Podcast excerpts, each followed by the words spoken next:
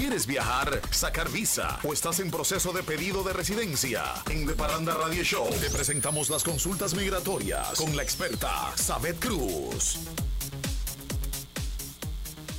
Y a ritmo de visa para un sueño de Juan Luis Guerra, hoy viernes recibimos para hablar de temas migratorios a la experta Sabet Cruz. Bienvenida de Parranda Radio Show. Gracias Héctor, gracias a todos los demás. Así es. Sabed que como cada viernes estará con nosotros dándonos orientaciones sobre viaje, migración, los procesos consulares, procesos eh, para las personas que quieran ir de visita, la gente que quieren también tener eh, su, su, su, residencia, su ciudadanía, todo lo que ustedes quieran que tenga que ver con migrar a otro lugar, Sabed Cruz lo va a orientar. La gente que quieran llamarnos también lo pueden hacer vía telefónica para hacerle preguntas a ver al 809-685-6999 y también al 809-200-4999 y en nuestro Twitter arroba de parranda 1 usted puede hacerle la pregunta en este momento a Sabet Cruz sobre temas migratorios. Ahí está. Ay, bueno, pero esa llamadita, un, un segundo esa llamadita, porque yo tengo la primera pregunta para Sabet Cruz. ¿Sabe cuándo yo puedo ir al consulado para poder sacar mi visa? ¿Ya hay fecha? Visas de no inmigrantes. Sí, sí, sí. Realmente están programando citas bajo la categoría de no inmigrante para el para febrero del año 2021. Pa, o sea, yo no puedo viajar hasta febrero. Si no tienes visa, no. No, ay, a no, menos no, no, que vayas a hacer una renovación o que tengas una situación de emergencia documentable Sí. y que entonces podamos hacer un proceso de solicitud de esta categoría en tu favor y consecuentemente sí Yo se quería jugar con la nieve este año. Bueno, no, el que quiere jugar con la nieve tiene que aguantarse al 2021. No necesariamente, a lo mejor en marzo todavía hay nieve. Ah, En febrero, Ah, por ahí, de- depende del ah, invierno, uno no bien, sabe cómo, uno no Ah, sabe cómo. ok, ok, ok. que ten eso, Ten eso, ten eso, ten eso, ten eso. ¿Sabe? Vamos a coger llamadita porque el teléfono está No, lleno. las personas están activas. Están activas. Vamos a coger esta llamadita de Parranda Buenas. Muy buenas noches. Sí, sí, Buenas saludos. noches. ¿Con quién hablamos? Buenas noches, licenciada. Sí, Una adelante. preguntita. Yo tengo visa de no inmigrante y tengo un hijo de 8 años y su papá no tiene visa. Su papá por ahora no quiere viajar, o sea, no le interesa, pero a mí me interesa sacarle la visa a mi niño. ¿Qué posibilidades hay de que yo vaya con él, claro está, con su padre a representarlo? ¿Qué me aconseja? Sí, excelente pregunta. Escúchenos por el radio. Escúchenos por el radio. Adelante. Si ella le ha dado un uso correcto a su visado, en este momento, es decir, ahora, no tiene que esperar febrero, puede hacerle el proceso de solicitud de visado al menor de edad sin necesidad de entrevista con un oficial consular. Y ella va a recibir el pasaporte de su niño visado en la oficina de mailboxes que ella haya seleccionado. Es decir, actualmente la embajada amplió el criterio de solicitud de visas a menores de 13 años que cualquiera de los dos padres porte una visa de 10 años. No califican aquellos niños que sean hijos de residentes de los Estados Unidos o ciudadanos o que en oportunidades anteriores hayan sido denegados en procesos de solicitud de visado. Es decir, que si ella cumple con estas condiciones que acabo de acotar, ella puede completar la forma de ese 160, pagar la tarifa de los 160 dólares y programarle la cita al menor de edad simplemente en Galería 360 para depositar documentos y su pasaporte será avisado en dos o tres semanas después de haber depositado la documentación. Si le ha dado, lo primero que dije fue si le ha dado un uso responsable a su visa, ella no va a tener problema. Si ella es de las personas que viaja a los Estados Unidos por tres y cuatro meses, que ni lo intente. Pero ¿cómo fue 3 o 4? O sea, eso... Si hay personas que viajan por tres y cuatro meses, o entonces sea, que se quedan ahí permanentes. se quedan en Estados Unidos, pues sí, con una visa de turismo, tres y cuatro meses, sin una razón justificable. Y naturalmente los oficiales consulares saben que un dominicano que se queda tres y cuatro meses en Estados Unidos es trabajando está. Así es. 809-685-6999 para que le haga sus preguntas con relación a migración a Sabet Cruz. Sabet, tú sabes que en este proceso eh, que hemos vivido en los últimos meses, que han cerrado las fronteras, que no hay vuelos.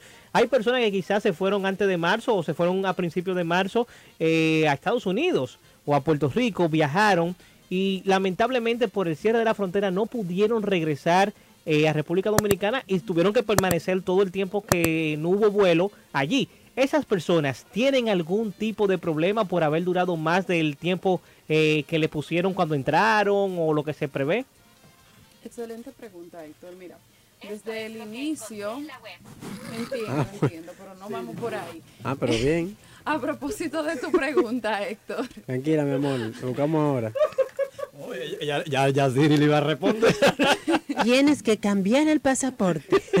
A propósito de tu pregunta, Héctor, siempre estuvimos haciendo llamados de atención en este sentido a las personas que estaban en Estados Unidos con visas de turismo y que no pudieron regresar de manera oportuna porque la agencia migratoria de los Estados Unidos, es decir, el Servicio de Ciudadanía e Inmigración estadounidense, nunca cerró sus puertas. Ellos siempre estuvieron trabajando de forma administrativa y las personas que estaban en esa condición y ya se les iba a cumplir o agotar el tiempo que le otorgó el oficial de, de protección fronteriza cuando llegaron al aeropuerto, esas personas podían hacer una extensión, una solicitud de extensión de su estadía dentro de los Estados Unidos para poder o sea, para poder estar al día con la ley migratoria, porque el desconocimiento lo- no los exime de responsabilidad.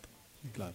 El desconocimiento de esa parte de que, ah, no, yo eh, llegué y no, hay una pandemia, hay Exacto, una situación de fuerza mayor, eso no lo eximía de hacer el procedimiento de solicitud de extensión correspondiente, incorporando todas las evidencias, todas las pruebas de que, por qué razón ingresó a los Estados Unidos, cuál era el motivo de su viaje. Es decir, había todo un procedimiento que podía ser agotado en ese aspecto. Ya las personas que lamentablemente no pudieron acogerse a ese procedimiento tendrán que entonces acogerse a la íntima convicción de un oficial consular en la nueva opor- en una próxima oportunidad.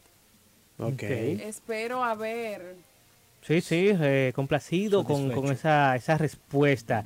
Mira, por Twitter nos están escribiendo y nos escribe Malte Luciano, nos, pre- eh, nos pregunta, eh, ¿qué pasa con la gente que hicieron cita y las fechas eh, por el cierre de la, del consulado no pudieron eh, asistir? No especifica qué categoría de cita, si es visa de inmigrante o no No, inmigrante. no, no, no, no explica, no explica. ¿Qué repíteme la pregunta. O sea, las personas que tenían cita, pero por el cierre del consulado no, no hubo... No Esas pudieron personas, si estamos hablando de la categoría de no inmigrante, tienen la oportunidad de reprogramar sus citas en una fecha posterior. En ese sentido, la embajada se pronunció y prolongó la vigencia del pago de impuestos de los 160 dólares hasta el mes de diciembre del 2021. Es decir, que esas personas que pagaron su impuesto y no pudieron concertar la cita, le- les fue cancelada y todavía no hay una fecha disponible para ellos, pueden hacer la selección de citas de aquí a diciembre del 2021. Que creo que hubo una controversia en- hace unos En días. principio, Al principio porque decían como que el que pagó perdió su dinero. Sí, sí, sí. En principio sí hubo esa situación, pero luego la embajada subsanó ese percance y anunció que el impuesto, el, la vigencia del impuesto había sido extendido. No ha sido extendido. Muy Bueno, elocuente la ahí esa respuesta de nuestro oyente que a través de Twitter nos hizo con relación al proceso de la reprogramación de citas que fueron canceladas eh, con esto de los cierres de los consulados o del consulado dominicano, eh, porque me imagino que ese, oyente está hablando del consulado de Santo Domingo específicamente, si se encuentra aquí y quiere sacar su visa de paseo eh, para poder, poder pisar suelo norteamericano. Así que ya lo saben. ¿Sabes qué, temas tiene? O, o no, no. Antes de eso, ¿sabes? En estos meses que las personas no están haciendo cita para ir al consulado, los especialistas como tú, ¿qué están haciendo? O sea, ¿cómo- Trabajando. pero ¿con qué han hecho? Que cuéntame cómo, cómo. No, pero, pero- Hombre, Sí, pero no te quilles. no yo, oiga. No, pero que, uy, se ofendió, ¿viste? O sea, No, yo no me ofendo así. O sea, porque tú tenías, tú tenías un, un gran flujo de clientes que iban porque tenían una cita la próxima semana, el próximo mes, pero no hay cita. Entonces, ¿cómo ha sido la dinámica? Mira, Héctor, nosotros hemos estado programando citas en algunas categorías de emergencia que sí califican. La semana pasada, por ejemplo, nosotros logramos que a una pareja que estaba aquí hace un tiempo ya esperando la cita, se le asigne cita en la embajada para el 12 de este mes.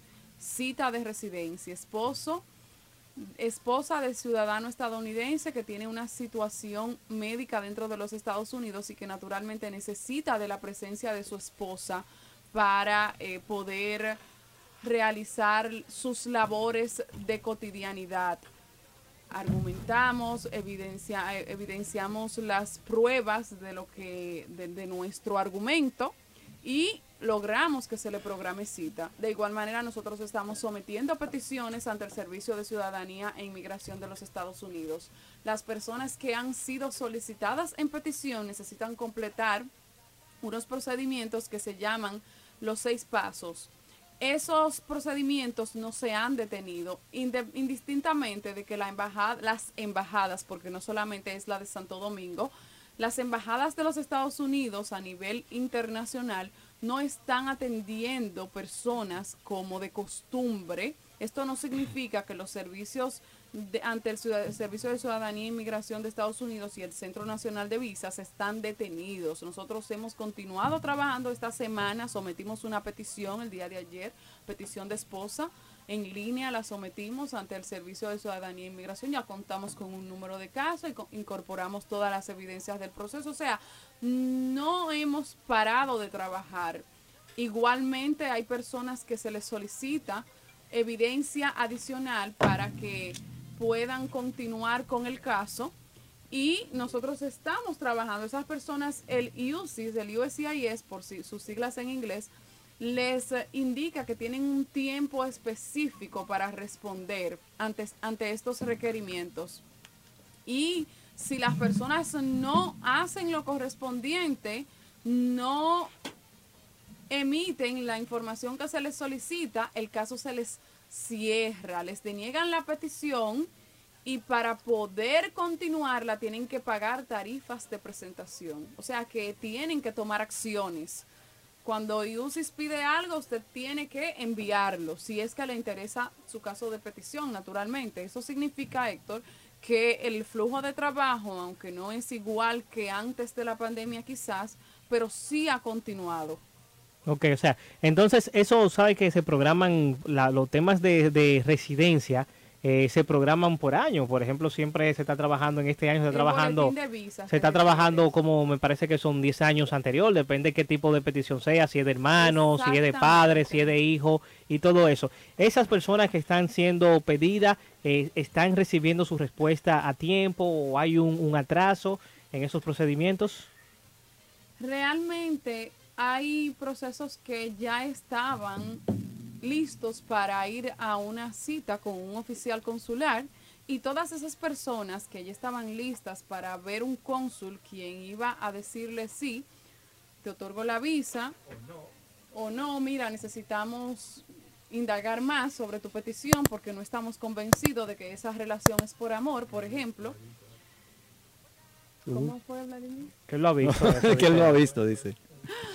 Eh, esas personas sí naturalmente han sufrido retrasos en sus casos porque ya estaban listos, solamente estaban esperando una cita para un visto bueno y tú sabes que aunado a la situación de pandemia también vino una orden ejecutiva que prohíbe emitir visas de inmigrante a personas que no son familiares directos de ciudadanos estadounidenses.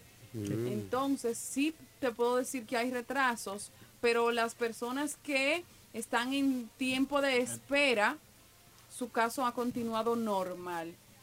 No han surtido ningún retraso en sus peticiones. Nancy04RD nos pregunta si las citas que están programadas para el próximo año o la reapertura, eh, si se pueden hacer desde ya o hay que esperar.